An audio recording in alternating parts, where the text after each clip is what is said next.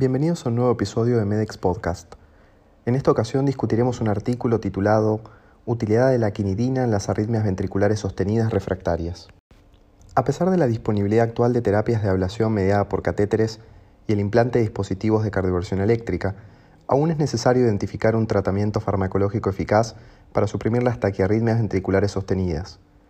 En el contexto de pacientes con cardiopatía estructural, la amiodarona es la mejor opción terapéutica hasta la fecha, presentando marcados efectos adversos concomitantes, lo que dificulta su mantenimiento a largo plazo. La quinidina es un fármaco antiarrítmico de clase 1, usualmente utilizado para arritmias supraventriculares y con un potencial efecto proarrítmico secundario a la prolongación del intervalo QT, como también mala tolerancia gastrointestinal, por lo que no es de uso frecuente en nuestro medio. A pesar de lo antedicho, la quinidina ha surgido por su implicancia en el tratamiento en ciertas taquicardias ventriculares sostenidas, como las vinculadas al síndrome de Brugada, fibrilación ventricular idiopática, síndrome de repolarización precoz y síndrome de QT corto. El objetivo del presente estudio fue analizar el impacto de la quinidina en pacientes con taquicardia ventricular sostenida en el contexto de escasa disponibilidad de alternativas farmacológicas.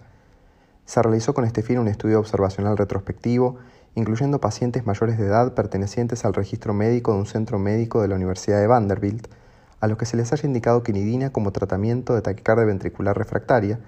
a otras alternativas farmacológicas, considerando la taquicardia y fibrilación ventricular y excluyendo aquellos pacientes cuya indicación de quinidina fuera una arritmia supraventricular o extrasístoles ventriculares frecuentes. La edad promedio de la población muestral fue de 59 años, con un predominio de sexo masculino, y de la presencia de cardiopatía estructural concomitante, con un promedio de función ventricular izquierda de 33% y de los cuales casi el 65% presentaba una cardiopatía no isquémico necrótica.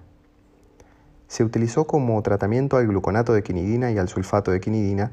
y de un total de 30 pacientes con documentación objetiva de taquicardia ventricular sostenida durante el periodo intrahospitalario,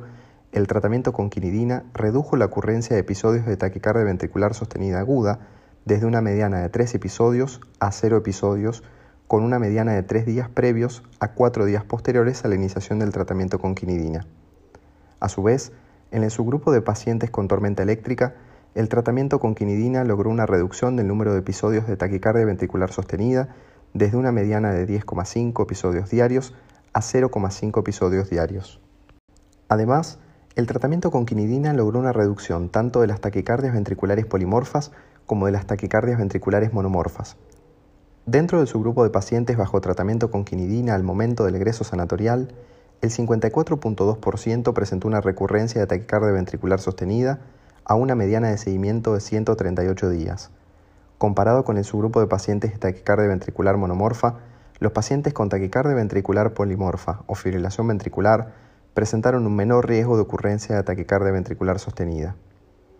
Con una mediana de tiempo de seis días desde el egreso sanatorial, los eventos adversos vinculados con este tratamiento acarrearon la discontinuación de la quinidina en el 24.3% de los pacientes, principalmente secundario a trastornos gastrointestinales.